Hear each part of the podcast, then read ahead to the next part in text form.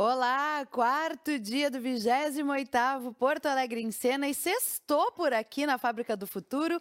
Nós estamos ao vivo, diretamente da Fábrica do Futuro. Este é o Ponto de Encontro, eu sou Bruna Paulin e sejam muito bem-vindos. Você que está nos assistindo ao vivo, provavelmente está nos acompanhando pelo YouTube, mas você também pode acompanhar o ponto de encontro pela Cubo Play. E depois que o programa vai ao ar, ele também vira podcast. Você pode ouvir pelas plataformas de streaming. Então você nos acompanha ao vivo ou nos acompanha depois quando você conseguir assistir e curtir os nossos papos aqui.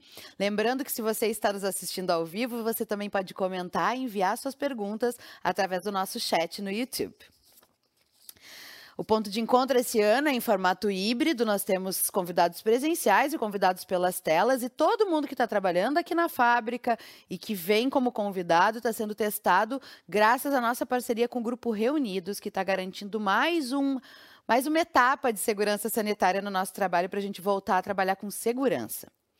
E esse ano, como você também já percebeu, temos varia... variedades, é ótimo, novidades no ponto de encontro, começando pela nossa casa maravilhosa aqui na Fábrica do Futuro e também porque a gente tem intérpretes de Libras durante todos os programas para trazer mais acessibilidade para quem quer nos assistir e nos acompanhar.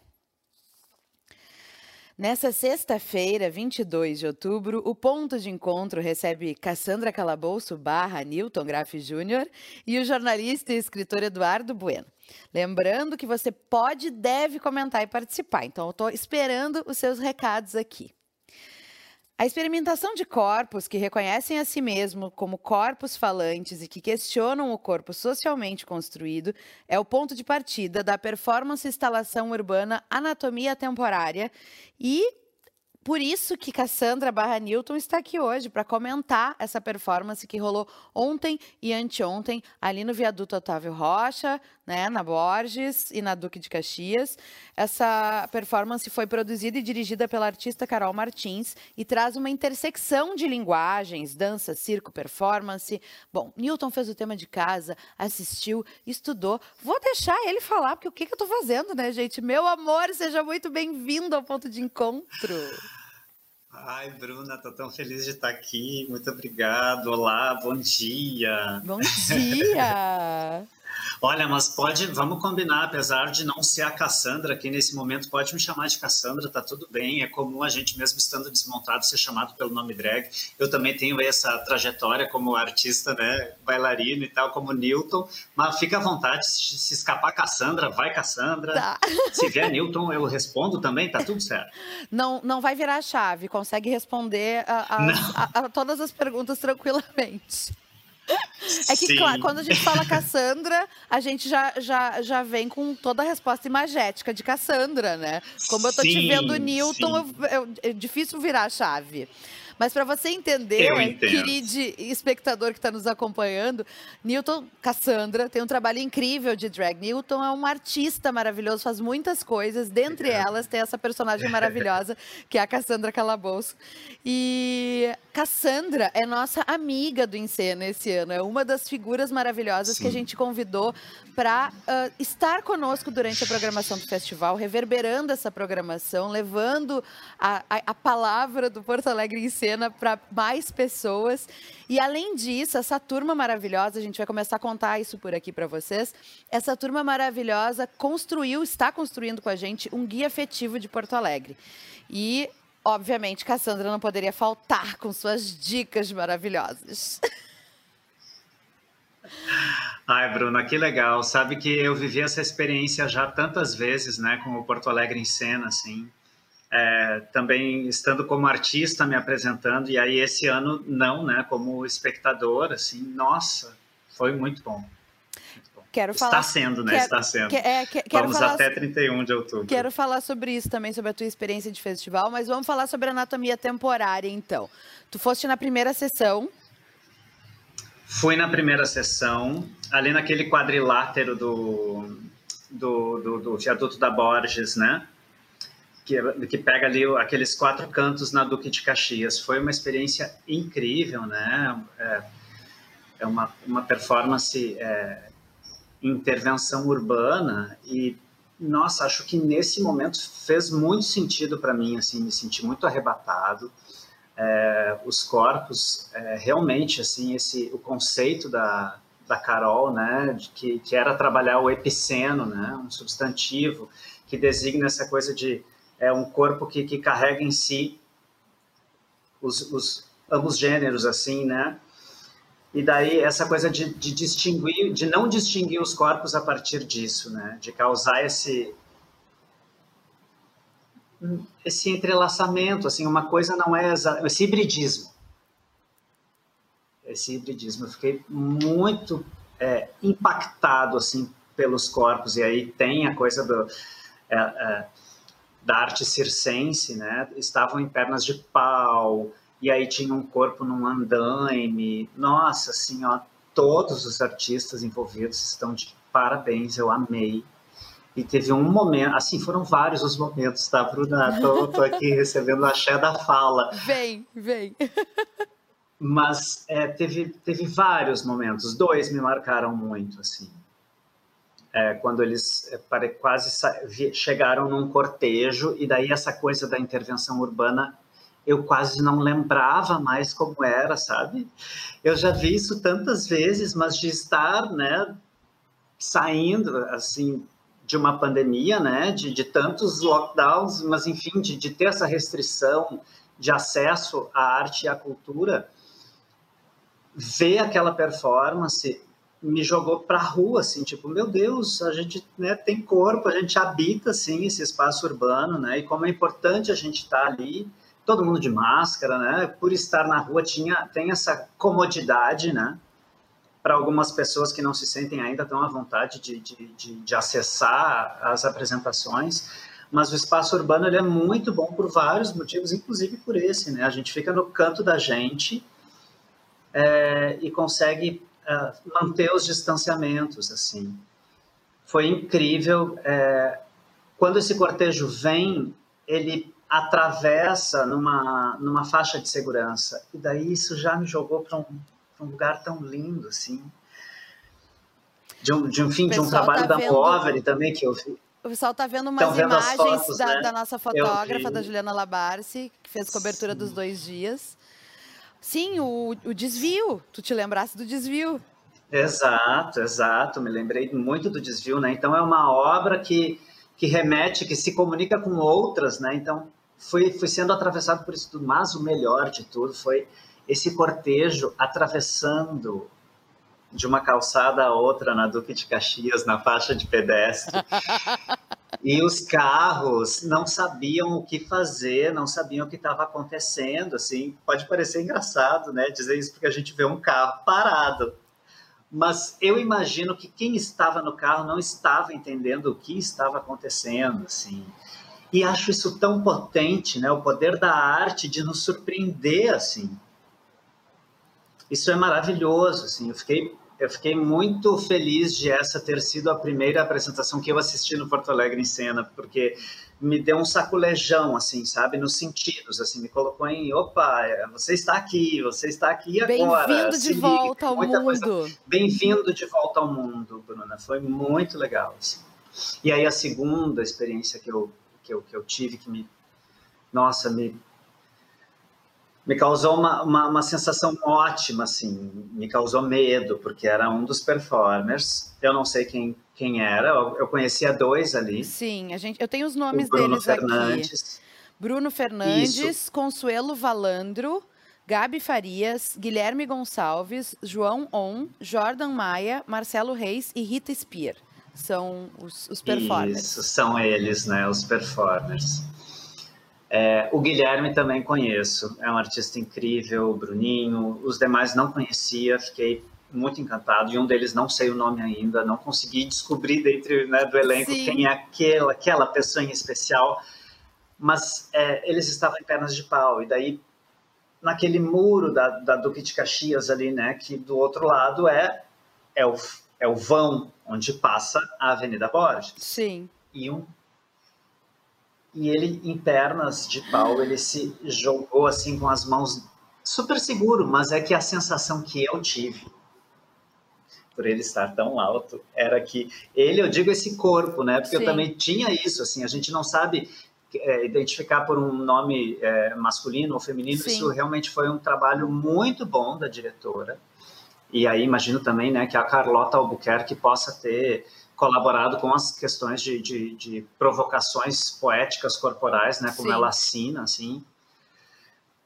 É, mas tem essa essa não identificação de um corpo masculino ou feminino e isso me encantou muito pelo meu trabalho como drag isso diz muito para mim assim né quando claro. chega nesse lugar de, de borrar de, de confundir de não de, de, passar por isso. Era como se isso realmente não fosse o mais importante naquele momento né? O que mais importava ali eram os corpos. E aí ver esse corpo em queda assim e, e, e se se debruça né, nesse muro. Eu quase eu, eu, eu me desmachei um pouco ali assim. Foi muito rico foi muito forte. Tu sabe foi que eu tenho muito, muito medo forte, de altura eu fiquei com muito medo quando eu vi eles na bordinha da do viaduto. Do viaduto. E o vento que tava, tava porque não dá para ver nas fotos não dá para ver. Sim olha e eu assim ó dando graças a Deus de ser careca e não tá de peruca nem cílio postiço, porque senão os cílios iam ficar assim, voando, Bruna. Mas foi maravilhoso, maravilhoso, maravilhoso. É muito bom te ouvir, porque eu, eu ainda não tive essa primeira grande experiência de algo ao vivo, né? Já acompanhei coisas da programação, mas foram as obras uh, de artes visuais, né? As instalações e os quadros. Certo. E, mas nós fomos no início da semana até o São Pedro para nos testarmos. E só de encostar a mão na porta do teatro, eu já comecei a chorar, Nilton. Sim. Sim. Então, eu, eu entendo completamente, e, eu, e era isso que eu queria, inclusive, te ouvir, de essa sensação de estamos voltando, sim, estamos de volta, sim. E como é estar de volta, né? Mesmo como plateia, mesmo não sendo outra, né, trabalhando, assim. Uh, acho que tu já falou um pouquinho, mas se, né, se tu quiser complementar alguma claro. coisa, acho que é muito interessante, porque é um momento muito especial para gente. Muito especial, Bruna. É, a classe artística foi apartada, né? Se as pessoas que, em geral, assim, têm uma vida que não é ligada à, à arte ou à produção em arte, cultura, elas já se sentem também emocionadas com esse retorno, né? A gente ouve relatos e sabe, né? É, mas e, e, são e as pessoas elas voltaram ao seu trabalho já há muito tempo, né? Tem gente que está seguiu trabalhando e está, vem trabalhando há muito tempo. Quando a gente diz que a gente é artista e, e não voltou, já tive eu, né, como Cassandra, pequenas experiências e como bailarino também, mas todas em casa, né? Sim. Como bailarino, todos os projetos que eu fiz foram de vídeo e na minha casa. É, recentemente, é, há dois meses atrás, eu fiz um num estúdio, onde a gente também se Mundo testou. Que estreia amanhã, inclusive. Exato, exato, Mundo Toin, Porque essa exatamente. pessoa faz muitas eu, eu, coisas, gente, de vocês não estão entendendo. Pode falar, pode Exato, fazer propaganda Mundo do Mundo Toin. Vou fazer o merchan, então. É, Mundo Stone, que estreia amanhã no canal aqui do YouTube. Mas eu vou pedir para a Bruna dizer YouTube, que eu achei chiquérrimo. Por favor, Bruna, tu pode me ajudar? YouTube. Onde que vai estar? Em qual plataforma? No YouTube. YouTube. Maravilhosa! Que vontade de te ver. Dar um apertão. Pelo amor de Deus. Mas...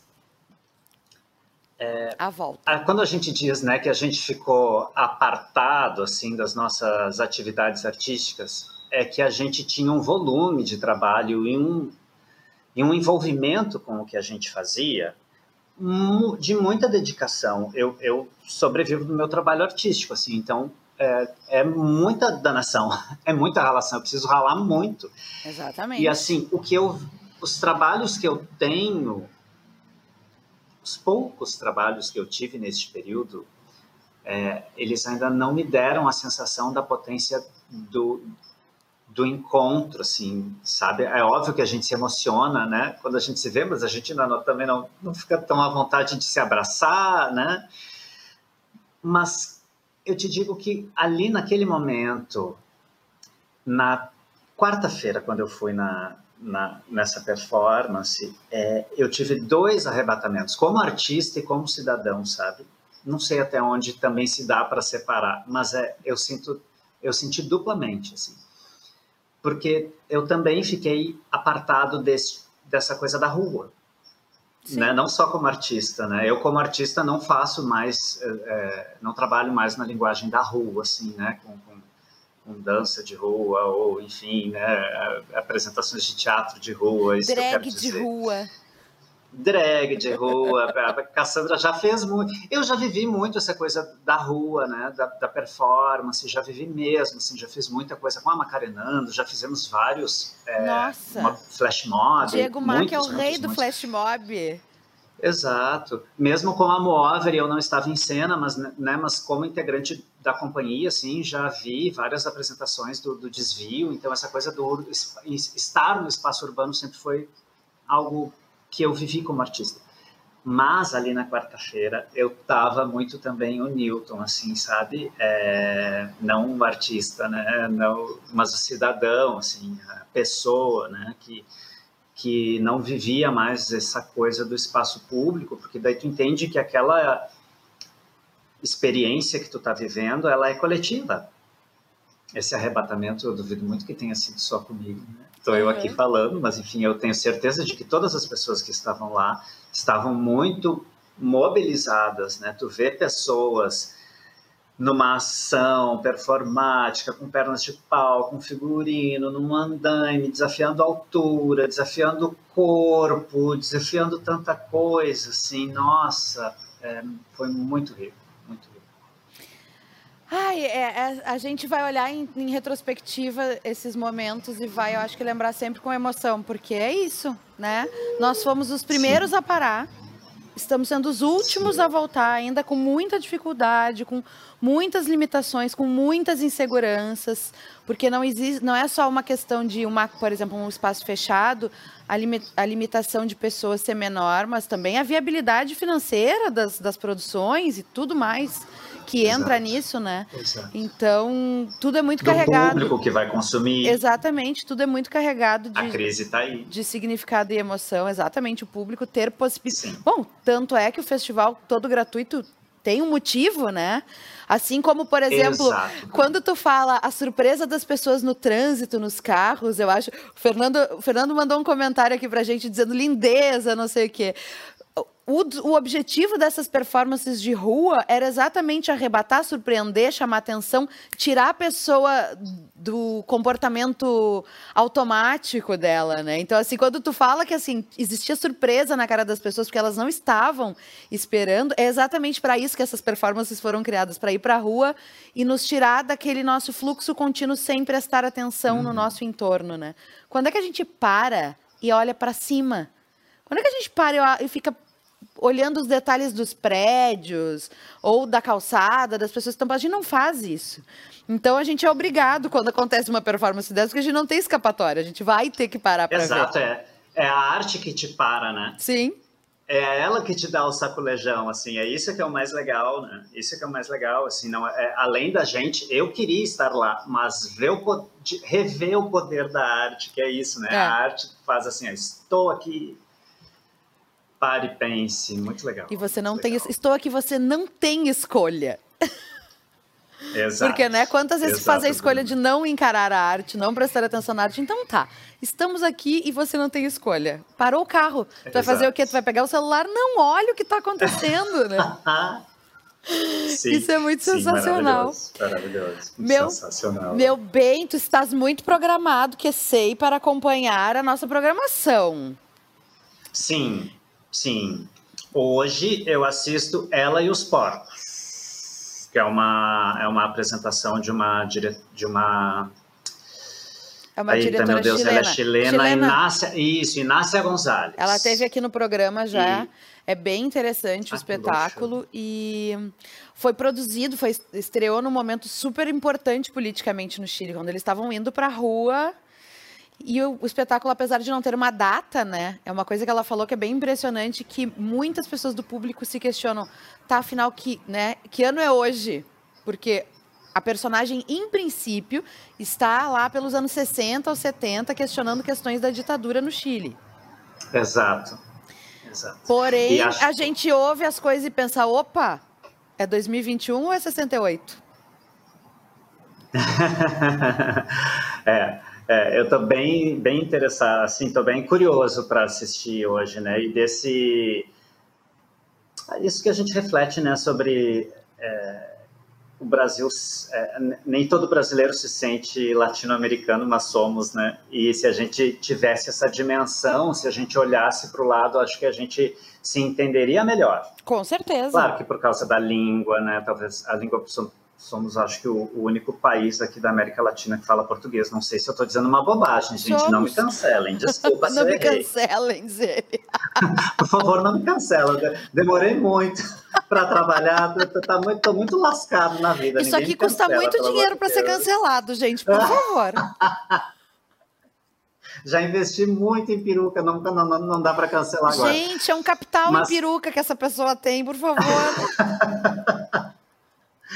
Mas, Bruno, eu acho que a gente precisa se, se entender mais como é, latino-americano, assim, acho que isso nos ajuda. E daí, quando eu entendi, quando eu soube, né, que era esse o, o tema da peça, fiz questão de assistir. Então, hoje, pelo canal do YouTube da, do 28º Porto Alegre em Cena, a gente tem Ela e os Porcos. Sim.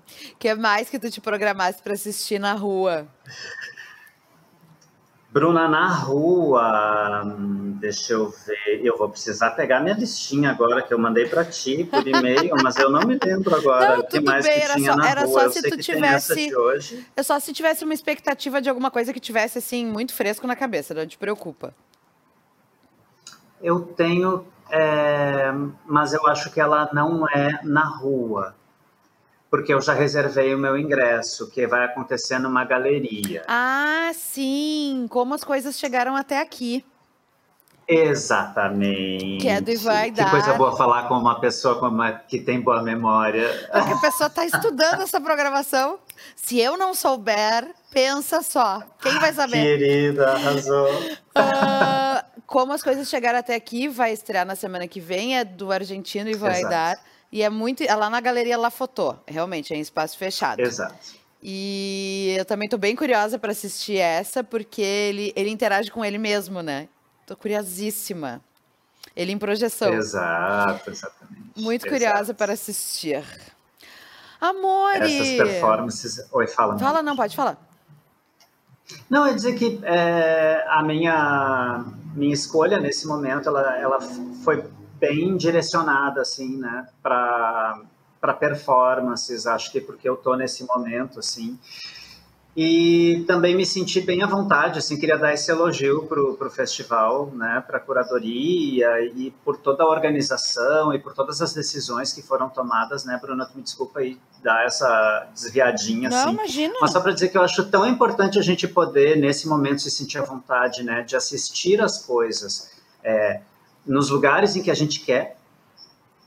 E assim, para mim, eu que sou artista e trabalhador da cultura nesse momento que as coisas estão muito complicadas também financeiramente, é, nossa, é maravilhoso poder ter acesso à cultura e à arte, né, de uma forma tão Ai, tão, tão, tão, tão vasta, são, a programação está incrível, assim, né? Tem oficina, tem um monte de coisa. Então, é, parabéns, assim, o festival segue sendo incrível o Festival Porto Alegre em cena. Eu acho que é muito importante a gente pensar essa, essa questão empática né, da realidade que se apresenta. Porque existe, a gente tem que pensar que tem pessoas que né, tiveram muitas questões financeiras, foram prejudicadas por não poder trabalhar e etc. A gente não pode simplesmente retomar e achar que nós estamos em 2019 de novo, que não, não existisse uma crise econômica, mas ela era muito mais amena em comparação dois uhum. anos depois. Então, assim, achar que as pessoas estão totalmente uh, disponíveis financeiramente para se deslocar, para gastar com ingressos, a gente sabe que nunca é só a ida, né? O, o programa sempre acaba gerando um custo maior na vida das pessoas. Então, assim, primeiro a possibilidade de ter muita coisa, de, de ser gratuito, né? E de, de ser acessível, perto das pessoas, fácil. Mas também de centralizar a programação, levar para outros bairros e outros espaços que não recebem esse conteúdo artístico com tanta facilidade. E depois também pensar que, às vezes, se deslocar pode ser uma questão. Então, vamos manter o hibridismo da edição e ainda ter possibilidade da pessoa de casa ainda assistir coisa pelas Sim. telas, né? Incrível. Eu acho incrível. que isso é muito importante. Vai além de uma questão de queremos voltar e, o presen... e estamos morrendo de saudade do presencial e podemos. Todo mundo tá, né? Mas assim. Sim querer não é poder, tudo não terás, infelizmente. Então, às vezes, a gente tem que ter essa. né? A, a Bruna hoje está é. dura do, dos, dos jargões. É.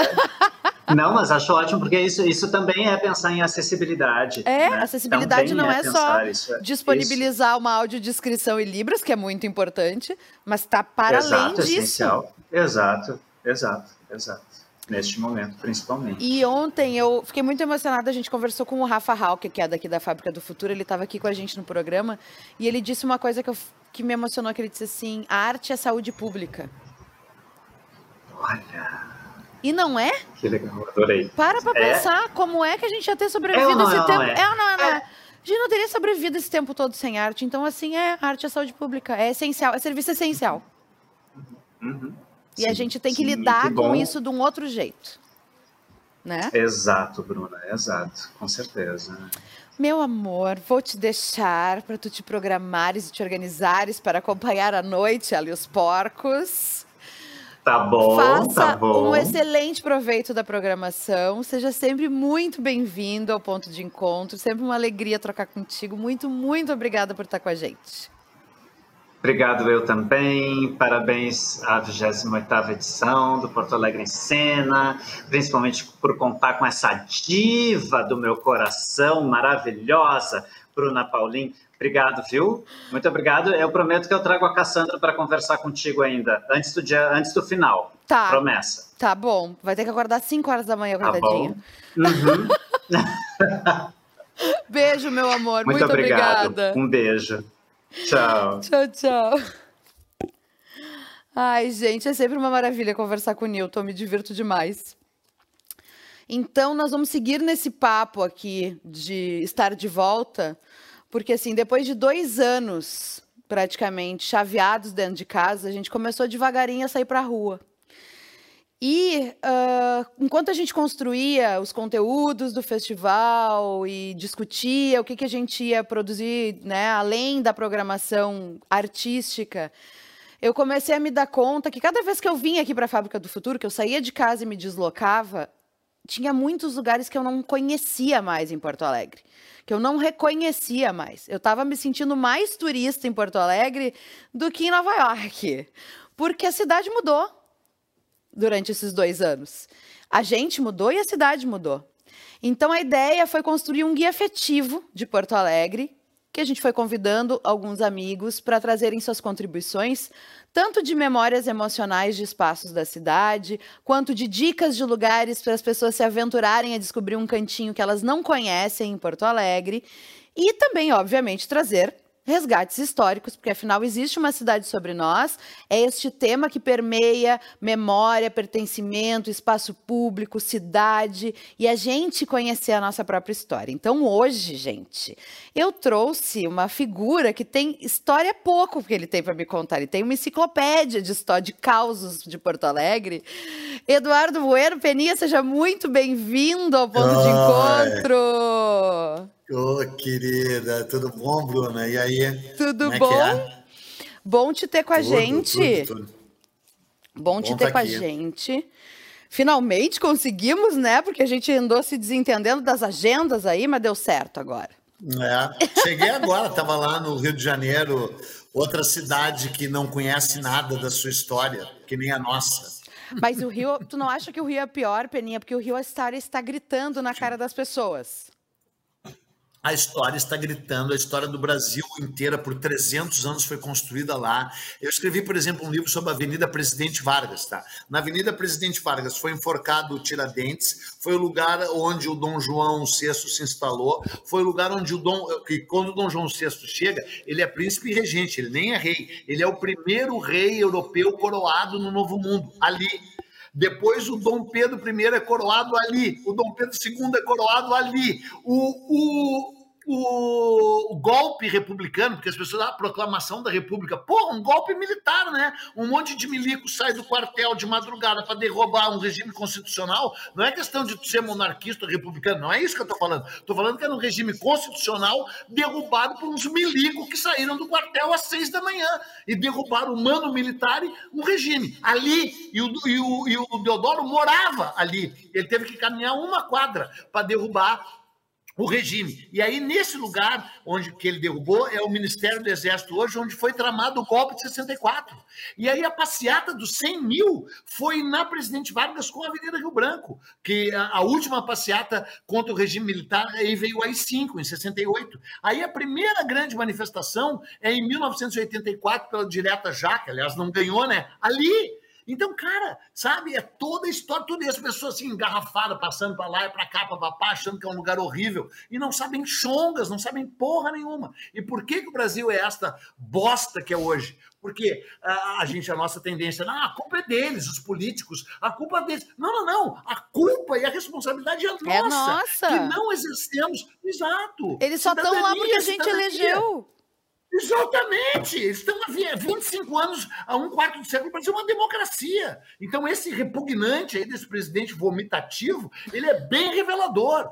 É, é? Foi, é uma eleição genuína dele, genuína e reveladora de um lado do Brasil que sempre existiu. Mas a conversa é Porto Alegre. Ah, essa cidade que todo mundo sabe da sua história. Todo, todo, todo.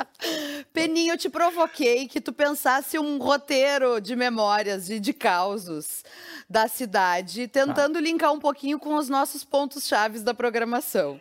Tu conseguiu construir isso? Cara, eu cheguei de viagem ontem, já fiz dois programas hoje, mas eu posso dizer que eu sei de cabeça. Eu sei Não, que tu sabe, sabe de assim, cabeça. Sabe que, que essa é, eu não sei nem de cabeça, sabe? Eu sei de cabeça, mas é que tu sabe o que quer dizer saber decor, né? Decor e salteado. Decor vem de coração. Quando você disse que sabe alguma coisa decor, é porque, ah, porque aquilo está no teu coração. Quando você recita um poema porque o sabe decor, é que ele está no teu coração.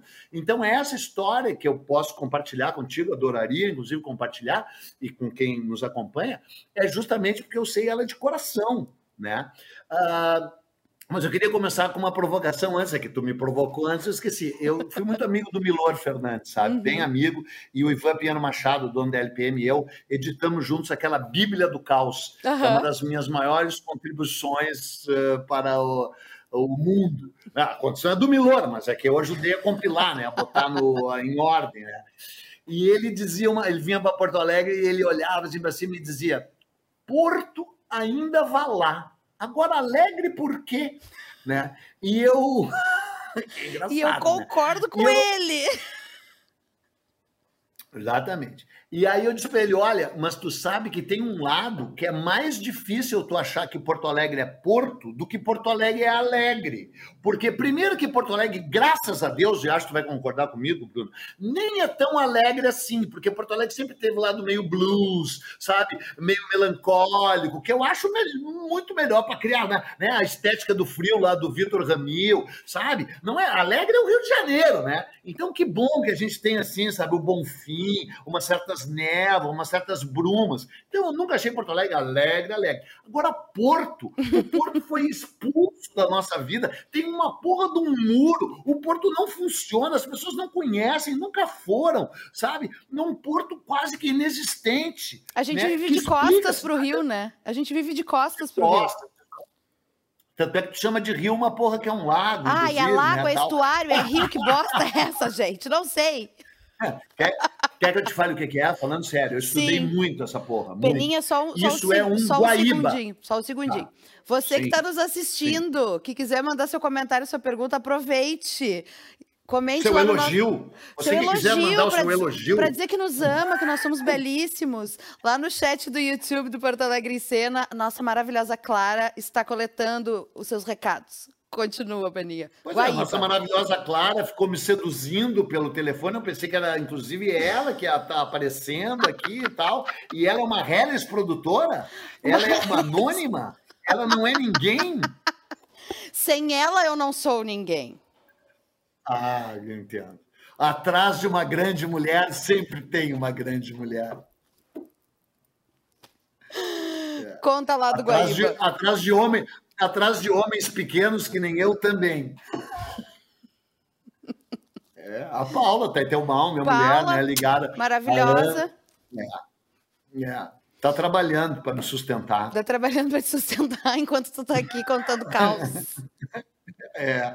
Não, mas olha só, Porto Alegre, o Guaíba. O Guaíba, se a gente. eh, falando sério, o, o Porto Alegre tem um gênio, né? O Rualdo Menegatti, sabe? Que é um, um cara da URGS que fez aquele Atlas de Porto Alegre, não sei se tu conhece. É o melhor Atlas que eu conheço de uma cidade, nem Milão, nem Nova York, nem Veneza, nem Moscou. Tem um Atlas que nem o que Porto Alegre tem. E não é papo de gaúcho, porque eu sou gaúcho, mas não exerço, né? Não Graças a exerço. O- eu sou, sou gaúcho, mas eu só nasci nessa porra aqui. entendeu?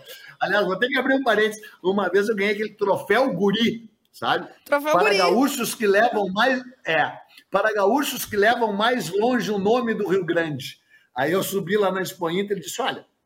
Eu não tenho a menor vergonha de ser gaúcho, pelo contrário, tudo bem. Mas entre não ter vergonha e ter todo esse orgulho que vocês têm, aí tá- foi apedrejado, tomar. Mas as ideias, as ideias de botar logo tu pra ganhar o troféu guri. Eles estavam pedindo pra ouvir Porra, isso, na né? primeira edição ainda. Na primeira edição ainda, pelo amor de Deus. Eu, tudo bem que eu sou um guri de merda, né? Sempre fui um guri de merda. Mas, porra. Mas pra ganhar aliás, troféu não me é pra chamaram de- tanto, né? Mas ganhar troféu não é assim. né? Então, e esse Rualdo é o cara que defende que a gente tem que chamar Porto a Guaíba de lago, Tá. mas ele é a coisa mais próxima que a gente pode chamar de lago, porque ele não é um lago. Sabe o que ele é, Bruno? Sabe o que ele é? E você que está ouvindo, ele é um Guaíba. Ele é o único Guaíba do mundo. E vou te explicar. I é uma palavra eh, guarani que quer dizer rio. Gravata I, Rio dos Gravatás. Rio Caí. Jacuí. Caí, Rio da Mata. Caá é mata. Uhum. Caá, eu adoro essa palavra, porque era C-A-A. Uhum. Caá. Não é o nome da mata? Caá. Caí. Jacuí. Uh, Gravataí, Taquari, Rio das Taquaras. Iguaíba. Guaíba é intraduzível. O Guaíba é o Guaíba, porque, cara, os índios tinham um lance telúrico, tinha uma ligação cósmica. Não que os índios fossem bons selvagens, não sei o que, isso aí, papo também é, é meio escroto, até uma forma de desumanizar os índios, né? Óbvio. Os índios eram agentes históricos, os índios eram que nem nós, ou seja, tinha um monte de escroto, porque a humanidade se divide entre uma montanha de escroto uns pouquinhos gente legal. Nós, legal, e os escrotos que nos cercam aqui, né? Aqueles que invadem a Câmara, um bababá, Odeio são antivacina, Eu digo assim, odeio gente. odeio... Gente, Terráqueo. Terráqueo. Bruna, são tudo terráqueo. Isso. Então é um Guaíba, que é intraduzível, mas o mais próximo é um lago, né? E aí os caras entraram por esse lago, aquilo que eu acho que eu falei numa coisa, foram largados ali os tais 60 casais açorianos, Uhum. se fuderam a vida inteira, abandonado, acampamento de sem terra. E aí eu vou te contar uma inacreditável. Essa terra tinha dono. Sabe aquela frase de índio, essa terra tem dono? Tinha Só que mesmo. o dono, no caso, era o tal é, só que os índios já tinham ido embora, porque quando os brancos chegaram, os índios, ah, os índios de Porto Alegre eram uns índios super legal, Araxane, que quer dizer povo que vê o nascer do sol, que é uns índios, ah, morava no topo do Morro Santa Teresa. Tá mal, né? Acho que deviam até, de vez em quando, assim, tocar trombone, soltar pipa ali no Morro Santa Teresa, na hora do, do pôr do sol, né? Escolheram os brancos bem. chegaram, os índios, ah, vamos embora. É, não vou me misturar com o branco, né? Porque sabe como é branco, é branco, né? E aí essa terra toda virou uma sesmaria, uma sesmaria não, uma... Esqueci o nome, uma sesmaria, do tal Jerônimo de Ornelas, cuja... Tudo era dele. A, a sesmaria dele começava no Rio Gravataí e ia até o Rio Jacareí. Sabe o que é o Rio Jacareí? O Rio dos Jacarés? O arroio dilúvio, que hoje está podre. Ali, até a zero hora, fica ali poluindo ele, a própria presença da zero hora. Tô brincando. Tô brincando. A zero hora é aliada, a zero hora é aliada, de vez em quando. Né? Eu até trabalho lá. Mas eu adoro pegar no pé, né? Óbvio. Coisa boa falar mal da é zero hora. Que né? graça tem não pegar no pé. Que graça que graça tem não falar mal, né? Ainda mais falar mal de jornal, jornalista, esse tipo de gente, né? Eu não sei se tu te dá por favor, jornalista. Por eu favor, eu preciso, é. eu preciso, eu preciso te dizer o seguinte, que Fernando Zunho mandou o seguinte comentário. Tu e o troféu, ah. tu ganhar o troféu Guri é como a Rainha Elizabeth ganhar o prêmio de velhinha do ano. é. Ontem foi hospitalizada, né? E aí o hospital teve que ser tratado depois que ela passou lá. Não, tu viu? Ontem, ontem mesmo. Não, gente, tiraram ela o drink da Beth. tiraram o, o, drink da Beth. Não pode tirar o drink da Beth. Como é que tira o drink da Beth? A rainha mãe morreu com 104 tomando né? gin tônica todos os dias, é. Brasil. Exatamente. Exatamente. Respeita exatamente. essa trajetória. Não, Dá o drink da velha. Depois daquele The Crown, nunca mais dá para falar mal deles, né, cara? Não dá, fala não. sério. Eu passei a vida falando mal dela até 1970. Daí, quando surgiu a Margaret Thatcher, aquela excrescência, que aliás eu jurei que ia festejar quando morresse. E ela morreu, e ela morreu. O Ronald Reagan também morreu. O Richard Nixon também morreu. A Azul Médici também morreu. E o Bozo também vai morrer. E eu, eu virei até os 100 anos. Tá, mas fechando paredes, voltando. Volta para o Jerônimo de Ornelas. Então, ele era o dono. Ele ganhou ele ganhou, ele era o dono. E aí e ele morava onde hoje é a faculdade de agronomia. Ele fez a, a primeira ocupação uh, de homem euro, europeu na, na região, é onde hoje é a faculdade de agronomia da URGS, lá no sopé do Morro Santana. Uhum. Ele deu o nome Morro Santana. Era Sesmaria de Santana. E aí o filho dele saiu caminhando, assim, com umas botas grandes e tal, chegou onde hoje é a Praça da Alfândega, e tinha 60 casais acampados com aquele. Uh, só faltava estar com aquela lona preta de plástico, assim, sabe? E ele perguntou: quem são vocês? E eles disseram: nós somos os sem terra sem terra, mas essa terra tem dono. Não, mas nos largaram aqui. Não interessa. Quem é o chefe desse assentamento de sem terra? Juro, juro. Aí o cara disse: Eu sou o chefe. Ele tirou uma gaúcha e pum, matou o cara. Matou o cara num confronto entre terra-tenente, entre dono de terra e sem terra por culpa, como sempre, do governo. Porque, claro que a gente, a nossa tendência é natural de achar o escroto o assassino, e óbvio que é. Mas o cara, ele tinha ganho, aquela terra era dele, de fato. Pelo, e o Gerando Dornelas estava há anos tentando, ocupando, lutando, pra, e ganhou. E aí o governo largou os caras ali, não deu nada. E aí eles brigaram. E aí o Gerando Dornelas se desesperou e se abandonou, foi para triunfo. E esses casais açorianos ficaram morando 10 anos ali, sem nenhum apoio do governo, nenhum, nenhum, nada, nas suas tendas pretas de plástico preto. Não era, mas era quase. De dentro até saiu bolos. Quando... Isso, dentro do Boulos, o Boulos, com certeza. E o José Rainha, e tal. Uma Tudo. vez o Lula visitou, bandeira vermelha, é.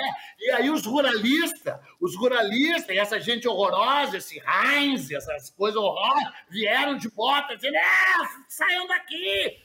Cara, então, por que, que eu estou contando isso desse jeito histriônico? Porque a gente não saber disso não, não nos permite saber nem da origem da nossa cidade, nada. E, por exemplo, eu vou dar um salto: o, a, a Voluntários da Pátria. A Voluntários da Pátria é uma rua mágica, uma rua mágica. Porto Alegre era toda murada, né? As pessoas nem sabem que tinha muro. E tinha muro para evitar invasão. E qual foi a primeira invasão? Foi a invasão dos farrapos. O Porto Alegre sempre foi contra os farrapos. Os farrapos invadiram Porto Alegre, saquearam, mataram, estupraram. E Porto Alegre é a leal e valorosa cidade de Porto Alegre porque não quis entrar naquele delírio separatista. Disse, não, não, não, cara. Porra, vai ser pior, eu quero fazer parte do império. Tal, papapá. E aí a cidade era toda murada e tinha a Praça do Portão, sabe? Que ainda existe. Ali no portão da cidade. A murada né, começava na Pinto Bandeira subia Pinto Bandeira, aí tinha um portão onde é a Independência, uhum, depois perto da Santa praia, Casa ali. A Santa Casa ficava extra muros, ficava ah, fora, fora, dos muros para não contagiar. O muro passava bem ali. Daí vem essa ruazinha, a Praça do Portão, que é ali, Marechal Floriano, Duque, aí descia pela Duque até lá embaixo, até o gasômetro, né? E aí o outro portão era na Pinto Bandeira, onde hoje é a esquina da Pinto Bandeira com a Voluntários, uhum. que chamava Caminho Novo, que um cara em 1808, Dom Diogo Souza, abriu e fez o Caminho Novo ladeando Guaíba. E o Saint-Hilaire passou por ali em 1821 e diz que era um dos lugares mais lindos do mundo, do mundo, mundo, mundo, do planeta Terra. Ele diz parece os lugares mais incríveis da Europa, todo ladeado de salgueiros, uh, papapá, e conduz até a, a residência de verão do governador, que era onde hoje é a Ferramenta Gerais. Uhum. Lindíssima! Tudo papapá. É. O Eduardo ali, Leite, cara, fazendo o favor de construir uma, uma, uma, residência ali nas ferramentas gerais bem bonita, obrigado. Exatamente. Na Várzea do Gravataí. É, é, para tomar um ar fresco ali, Eduardo Leite, terceira via. Ah, bababá, se tu me pagar, eu voto em ti. Aliás, eu queria deixar claro que o meu voto está à venda sempre esteve à venda. Se você quiser comprar um cara assim que nem eu, cheio de ideias e papapá, eu me vendo com muita facilidade, contanto que seja pago um paraíso fiscal. No paraíso fiscal, onde eu tenho conta nas Ilhas Caimã, junto com o excelentíssimo ministro que quis taxar o livro e que acha que o teto. Tá... Se ele furar o teto, aqui em casa vai cair um monte de cupim se ele furar o meu teto. Né? Espero que ele não fure. Cara, a história da vontade, não só isso que eu queria terminar, não sei até que horas a gente vai falar. Podemos falar mais. Que é o seguinte: aí os ricos começaram a fazer muitos casarões ao, ao largo do Caminho Novo. Tá? O caminho, sabe onde é que é a ferramenta Gerais, uhum. claro, né? Lá, lá longe, lá na Avenida Brasil, quase. É longe de onde é a Pinto Bandeira. Tinha muitos terrenos ali. Como o governador fez aquilo e era lindo, os ricos construíram seus terrenos. Se tu está tá indo da Voluntários em direção à Arena do Grêmio, lá, à tua direita. A esquerda é o, é o lago, é o rio, né? Se bem que ali é rio mesmo, porque ali é o rio Gravataí ainda, não é bem Guaíba. O Guaíba começa depois do delta do Jacuí, né? Ali aquela parte ainda é o rio mesmo, rio Gravataí. E os caras começaram a fazer casarões ali, tá? E aí eles exigiram que o terreno em frente fosse deles. E a, e a prefeitura disse: não, não, não, a intendência, esse terreno aqui é público. É, nosso, é igual a luta hoje, a nossa luta, a luta da Katia Suman tal, para que o porto seja nosso. Entendeu? Porque aquilo era um terreno público. E os ricos foram lá conseguiram pegar toda aquela parte para eles, que era uma parte pública, e privatizaram um bem público e ficaram dono dos dois lados da voluntários. E ainda fizeram um outro aterro que vai até a tal legalidade, Castelo Branco, sabe? Essa luta ridícula uhum. de hoje também. Afinal, é o nome daquela avenida. E tudo aquilo ali que foi aterrado com dinheiro público, hoje é privado. Hoje é privado. E a Voluntários, que era uma rua lindíssima, hoje é horrorosa. Mas nós vamos ter uma. É uma performance lindíssima chamada Voluntários da Pátria. Tá dentro da nossa programação, ela é toda luminosa. Acho que ela vai resgatar um pouco dessa beleza do espaço. Então, eu quero ir. Quando é, me disse, cara, eu estava no Rio, cheguei ontem de noite, não sei nada. Te passa a programação depois. Te digo tudo que tu deve junto? ver. Oi? É, e a gente vai junto. Vamos junto, vamos de comitiva. Junto, eu... É. Uma pena que a Hellis, produtora, que está que tá sempre nos bastidores, também não vai poder ir, porque ela vai estar tá trabalhando para nós. Ela tá morrendo de rir aqui. Peninha, causo sobre redenção. Oi. Esses dias eu resgatei um papo, porque a gente começou a falar muito sobre redenção, né? Jair Esbel, entidades, as cobras saindo de dentro d'água eu lembrei da, da, história de que já tiveram construções ali no parque por conta de uma comemoração em 35. Eu queria que tu falasse mais sobre isso, porque a maioria das pessoas não sabe disso. Então, cara, Porto Alegre é um istmo, né? É lindo, né? Aquela parte que vai da ponta do gasômetro até lá em cima, o, a Santa Casa ali. E aí cai, né? Não tem uma caída ali, é a várzea. Era a várzea, era um lugar pantanoso chamado a várzea. O que, que eles fizeram com a várzea? Mandaram os escravos para ali, né? Ah, show, vai lá, vai morar lá na várzea, lá e não enche o saco. De início, essa várzea não era nem escravos, servia para alimentar os cavalos dos, dos, das tropas e tropeiros e dos cavaleiros que vinham com seus grandes carroções, que paravam bem na frente de onde hoje é a Igreja do Bonfim, onde hoje é a URGS ali. Uhum. Né? ali ficavam os cavalos pastando, porque os cavalos não podiam entrar uh, do portão em diante ali com seus carroções, ficavam ali fora. Aí, Porto Alegre, como todo o Brasil, que é construído pelo sangue negro, pelo sangue escravo, pelo sangue de, de uma de uma. Bom, não quero entrar nesse papo horroroso, né? Que o Brasil faz de conta que não sabe que é o, que é o país que recebeu o maior número de escravos eh, pelo maior tempo na história da humanidade. Nunca, em qualquer lugar do mundo, teve um país com tanto escravo que durou a escravidão tanto tempo. E as pessoas, será que tem racismo estrutural? Não, não tem! É um então, passou do estrutural, já está já tá, já tá no Pô, sangue. Essa doença. No DNA, é. É? já está no DNA essa, essa, doença, que graças a Deus agora todo mundo combatendo. Porra, pelo amor de Deus, né? Porra, te fraga, te toca, né? Aí os escravos chegaram, foram mandados morar ali, né? E ali se deu a absolvição. E por isso que passou a chamar redenção, o campo da redenção, onde os escravos foram libertos. E sabe quando que passa a chamar Parque Farroupilha? Que tem que voltar o nome redenção porque em 1935, quando se completaram 100 anos da Revolução Farroupilha, o Getúlio Vargas, que tinha dado um golpe militar, que concorreu nas eleições, perdeu, não gostou que perdeu, pegou um monte de gaúcho a cavalo armado, invadiu o Rio de Janeiro, amarrou os cavalos no obelisco, derrubou um governo constitucional e disse: quem manda sou eu. E a gente, oh, Getúlio Vargas, a Revolução de 30, porra, um golpe militar de 1930 tu pode até apoiar, porque antes era República Velha, dos bacharéis, café com leite, uns paulistas ladrão, ok, concordo. É, eleições fraudadas, ok, concordo. Aliás, voto de papel, né? Uhum. Voto de papel sempre serviu para ser fraudado, para ser fraudado. E várias vezes quem fraudou foram os gaúchos,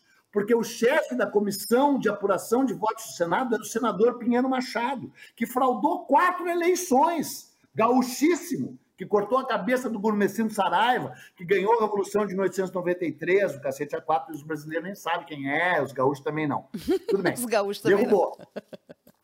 É, ficou lá no poder, 1930, né? Sim. Aí os paulistas se revoltaram e disseram, tem que ter uma constituição. E estourou a Revolução Constitucionalista de 1932, a chamada Guerra Paulista. O Getúlio Vargas mandou bombardear São Paulo, bombardear. Os aviões saíram do Rio de Janeiro, blá, blá, blá. O Santos Dumont se suicidou. As pessoas, ah, o Santos Dumont se suicidou porque o avião era usado como arma de guerra na Primeira Guerra. Sim, só que ele se suicidou em São Paulo em 1932, quando os aviões que bombardearam o lugar que ele amava, ele viu. Tá? Aí os, os paulistas perderam a Revolução, mas conseguiram uh, determinar que tivesse uma constituinte, em 1933, primeira mulher que foi eleita, Carlota Pereira de Queiroz, para fazer a Constituição de 34, 1934. Aí criaram a Constituição, aí o Getúlio se sentiu totalmente firme no poder e disse: Agora eu vou mostrar para os brasileiros quem são os gaúchos mesmo. E inventou a Revolução Farroupilha, os 100 anos. Porque o, o Bento Gonçalves chegou no Rio de Janeiro amarrado e preso em 1835. Em 1930, o Getúlio Vargas chegou amarrando o cavalo. E aí ele, ele, o Flores da Cunha, o Alberto Bins, o Otávio Rocha, inventaram a Revolução Farroupilha. E os gaúchos que festejam a Revolução Farroupilha não festejam a Revolução Farroupilha de 1835, festeja de 1935, achando que dá. Ele, ele, ele fabulou e fez uma exposição maravilhosa, incrível, o maior evento público da história de Porto Alegre até hoje, com mais de 20 prédios Art de gesso, mas só ficou o Instituto de Educação que está ali, mudou o nome do parque para Parque Farroupilha, um, mais de um milhão de pessoas visitaram, tinha uma iluminação feérica, fizeram o lago, fizeram tudo, e aí o melhor de tudo, qual é, foi o pavilhão mais visitado? Hum. O pavilhão da Alemanha nazista. Sim, em 1935, né, o Rio Grande do Sul, germanófilo, com, com tendência nazista, que o, o Getúlio Vargas apoiava o nazismo, até 1941, ele não sabia se ia se aliar com a Inglaterra, a França e os Estados Unidos ou se ia se aliar com o eixo. e o Marechal Dutra, que era o ministro da Guerra, e o principal assessor dele, que era o Góes Monteiro, dizia: vamos se aliar com o poder, vamos se aliar com Hitler. E Porto Alegre, que tinha um gigantesco partido nazista e que tinha de mais de 5 mil simpatizantes do nazismo, dizia: vamos, nazismo, nazismo, tá? Foi o mais visitado, o mais visitado. A gente pode dar um, uma pequena colher de, de sopa que, na verdade, o nazismo tomou poder em 33, né? E de 33 a 37, eles fingiram. Tu hum. pode dar o benefício da dúvida, sabe? É tipo, mas seria tipo assim o seguinte, falando sério, vou dar um exemplo bem bombástico, mas tudo bem. Aí eu odeio o Lula, então eu acho que eu vou votar no Bolsonaro entendeu? Porque assim, então tudo bem, vamos fazer de conta que quem votou no Bolsonaro a gente pode perdoar se não se arrependeu um mês depois, um mês depois de ter votado. Ainda estou dando um mês para essa gente. Tu vê como tu eu tá bonzinho, generoso. bonzinho. Porque na verdade, né? Então, na, então, assim, sendo generoso, falando sério, para não, assim, para não parecer o radical que eu nunca fui, porque eu sou uma pessoa equilibrada, moderada, que não grita, que não se exalta, tá, entendeu? Com uma voz, uma pessoa calma. Um Buda. Calma, sou uma pessoa calma. E aí, e eu odeio gente que grita. Porque a pessoa que grita é porque não tem argumento. Entendeu? Por isso que eu nunca levanto a voz. Uhum, é um Buda. Aí, tá, agora falando sério. É um Buda. Dizer. Inclusive, a minha mulher me chama, só que ela sempre se engana e chama de bunda. Ai. Mas ela quer dizer. tá, olha aqui, falando sério. Sem piada, pra, pra, pra, pra, sem piada mesmo agora. De 33 a 37, tu sendo generoso, ainda dá para fingir, porque, por exemplo, teve as Olimpíadas, tu sabe, né, de 1936 em Berlim. Sim. Os Estados Unidos apoiou, a Inglaterra apoiou, todo mundo, né? Galera Muita foi, galera foi apoiou. prestigiar. Galera foi, não teve boicote, só os russos que fizeram boicote, só o Stalin, que também era uma pessoa maravilhosa, o Stalin, né? Aquela pessoa, outra pessoa boa. Outro mimoso. Stalin, né? Então vamos dar uma desculpa para esses caras que visitaram. E a Alemanha sempre foi pujante, agora é verdade, né? Aí a própria Alemanha nazista era impositiva, né? Tinha uma eloquência, assim. E as pessoas foram visitar, né? Mas o fato é que tinha 5 mil simpatizantes do nazismo em Porto Alegre. É bom a gente lembrar. E aí trocou o nome para Parque Farroupilha e tal, e é essa história. E para encerrar essa parte, porque a gente vai falar até as três, né? Olha, enquanto o YouTube não nos derrubar. Não, vamos mais um pouquinho com certeza, mas até as três não dá, né, meu anjo? O que que fica ali na Redenção? Fica o Colégio Militar de Porto Alegre. Quem é que estudou no Colégio Militar de Porto Alegre?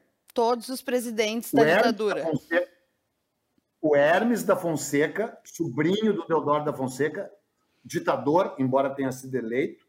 O, o, o Dutra, o Castelo Branco o Costa e Silva, o Médici, o Geisel e o Figueiredo. Só. Ou seja, destrói e salga o chão daquele lugar ali. né? e, não, eu, eu, não, eu sou contra queimar estátua e derrubar monumento. Sou contra mesmo, aquela coisa, deu um rolo, ah, tu defendeu o Borba Gato. Porra, tu defender não queimar a estátua do Borba Gato vira defender o Borba Gato. É foda, né? Mas tudo bem, eu gosto de me meter em polêmicas na rede, né? Porque eu sou considerado racista, xenófobo, machista, papapá. Na verdade, sendo essa pessoa deliciosa que você agora está vendo aqui, sempre equilibrado, sempre nunca me expondo, né? Então, falando sério, eu não acho que deva quem derrubar o colégio militar, mas eu acho que quem passa ali deve saber que ali é o núcleo central do, do, do, autoritarismo no Brasil. E até aí tudo bem, o autoritarismo tem direito de existir. O que o autoritarismo não tem direito de fazer é dar golpe, dar golpe militar. E eles deram golpe. Então, se o autoritarismo quer tomar o poder, que tome, que nem o Bozo tomou, no voto porque o, o, o, Bozo é o pior presidente da história do Brasil, e quem te diz isso é um cara que estudou a história de todos os presidentes, de todos os ministérios, de todos os governos republicanos, e posso te assegurar, nenhum é responsável pela morte de 600 mil pessoas. Embora ele não seja diretamente responsável por 600 mil, vamos deixar 200 mil na conta dele, né?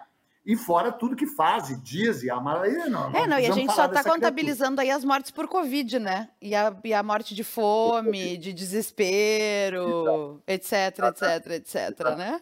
Não, e, e, e, o ataque dele à cultura, que é a nossa área, né? Ele odeia o livro, ele odeia o teatro. Ele nunca deve ter ido numa peça de teatro na vida dele, né?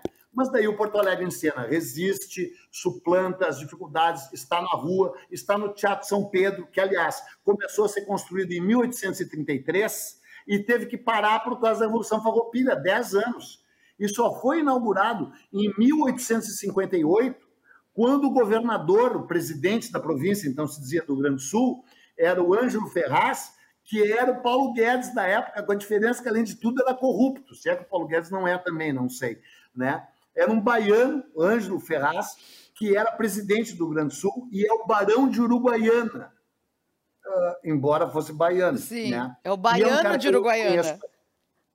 Baiano de... o guri de Uruguaiana e o baiano. E se tivesse, se botar num ringue, o guri de Uruguaiana e o baiano de Uruguaiana, ganhando que ganha o baiano de Uruguaiana. Mas ele não tem o licurgo.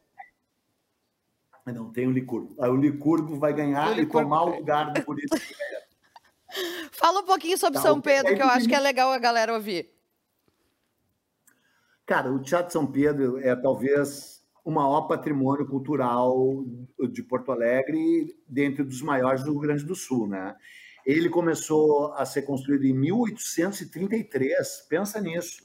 E aí, em 1835, os farroupilhas invadiram Porto Alegre, mataram, estupraram, incendiaram e foram expulsos de Porto Alegre, mantiveram Porto Alegre sitiada por 10 anos praticamente, com os porto-alegrenses dizendo eu não sou separatista, eu bababá, porque era um delírio. Imagina se separar. O Rio Grande do Sul já é uma bosta ao natural. Imagina uma bosta separada.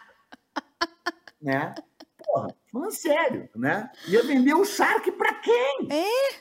Fora que o Shark gaúcho era ruim. É, o charque uruguaio era muito melhor, que foi a causa da, da revolta, né? A, a, tributária, né? o imposto sobre o charque. Né? Aí parou a, a construção. E aí ela só retoma em 1850. E ele é inaugurado em 1858.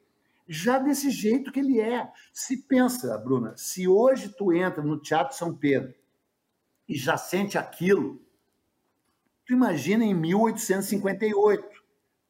Ah, e, as, e, e, as pessoas largavam o celular, largavam a Netflix naquela época, porque, sabe, o 1858 foi um ano horrível, que estava todo mundo viciado no celular e em série, não saía de casa. E aí a dona Eva soube, porque a dona Eva nasceu em 1812, né? Dela tinha, ela estava com 46 anos em 1858, e ela disse: pessoal, o celular faz mal, Netflix faz mal, venham para o teatro. Aí tu imagina tu sair da Netflix e entrar num teatro daquele, cara. Aquele. Aquele lugar mágico. Tu sabe que, assim, e, todas as pessoas que a gente recebe, eu já recebi muitos grupos de fora, já trabalhei com muitas produções de fora lá. Não existe pessoa que não entre não, não se emocione e diga, é um dos lugares mais lindos que eu já pisei. Não é? Isso não tem nada no a ver Brasil, com bairrismo é, mesmo, porque eu também, se fosse ganhar nada, o troféu Guria, ia, ia levar uma, uma pedrada na cabeça. ia devolver. Ia devolver. Ia devolver o troféu Guria. Mas, assim, é realmente. É eu sei, porque é um tu prefere o, o troféu China. Eu sei, tu não quer o troféu Guria porque tu quer ganhar o troféu China. É óbvio. Lógico. Chinoca. É um lugar muito então. impressionante. Então, As pessoas ficam. Muito por tudo, mas o espaço Muito. físico ele é realmente impressionante. É. é. E tu sabe que eu tinha o sonho de me apresentar lá, né? Com a minha peça Não Vai Cair no Enem. Uhum. E aí liguei pro Dilmar Messias e disse: Dilmar, quanto é que tu cobra para se apresentar aí? Porque eu sei que tu deve ser corrupto, corruptível, eu pago o que for. Ele disse: Não, menino, não precisa pagar nada, vou marcar a tua temporada. E marcou. Só que quando eu cheguei, ele não marcou no Teatro São Pedro, era no Hospício São Pedro.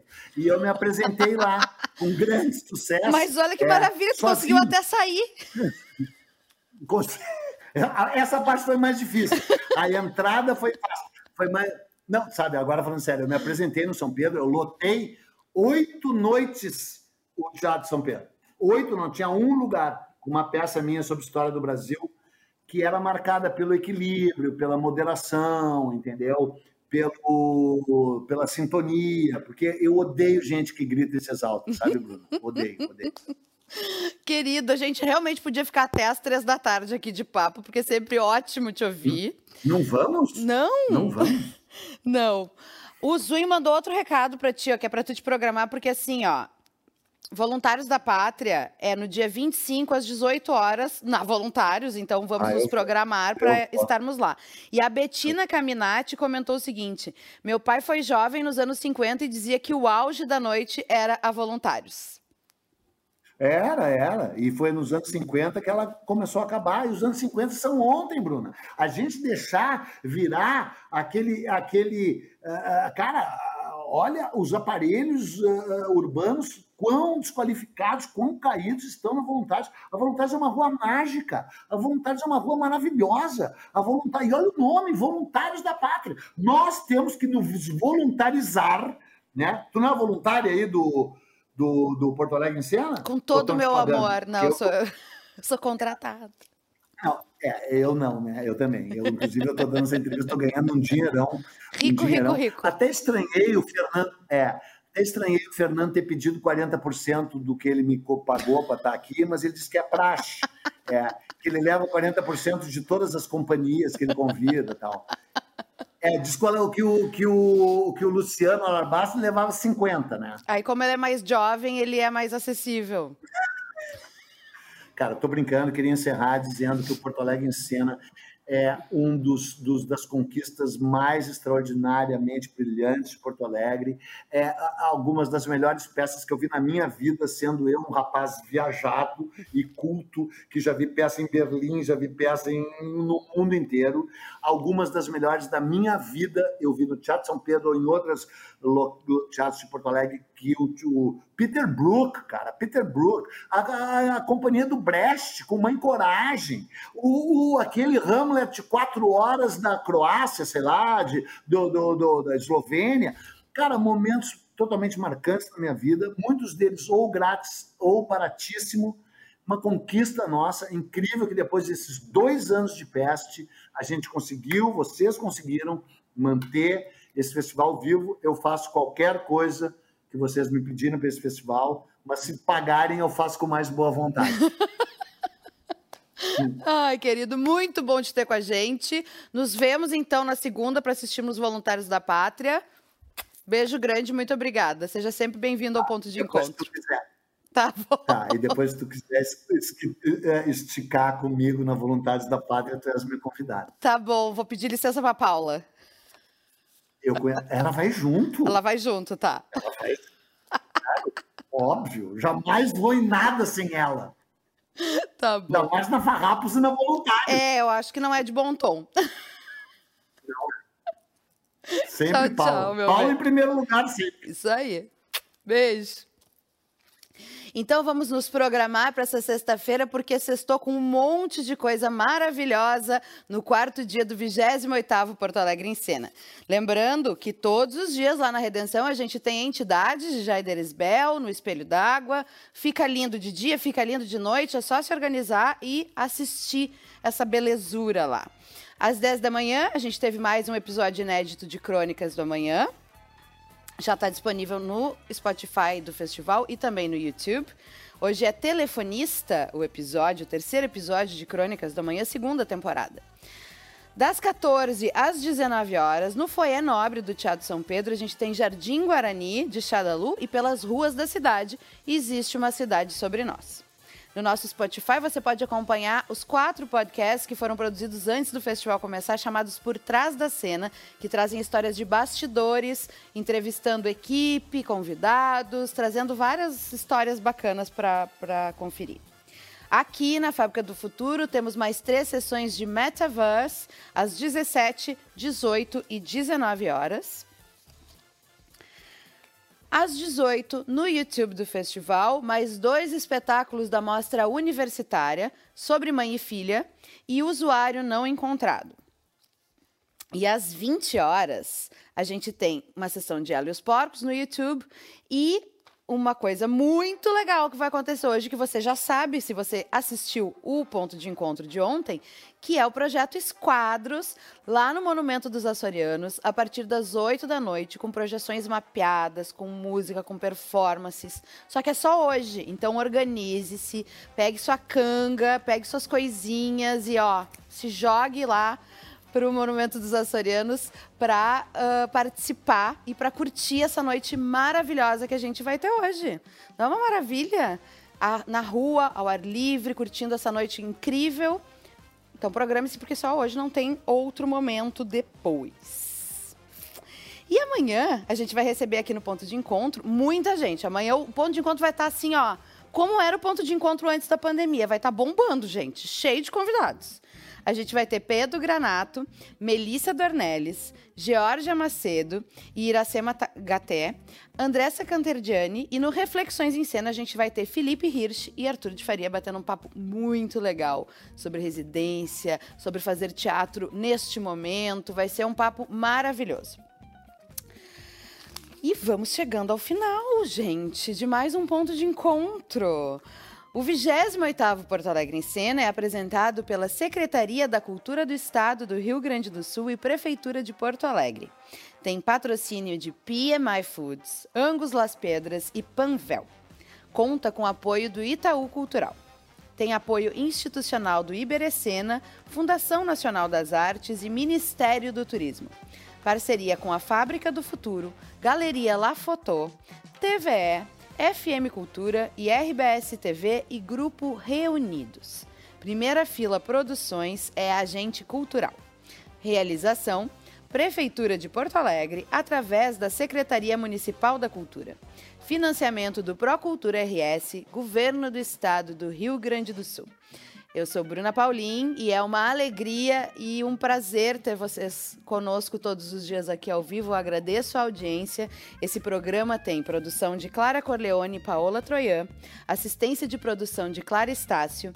Os intérpretes de Libras dessa edição são Vinícius Martins e Gabriel Lemos, direção de fotografia de Lívia Pascoal, câmera e elétrica de Carol Zimmer, técnica no som Pedro Schmidt e no streaming Lauro Maia e Lorenzo Schmidt, operação de suíte de Felipe Jurgel e apoio Chica Bolacha, Maçom e Everest Cristais. E a gente te espera amanhã ao vivo aqui no Ponto de Encontro.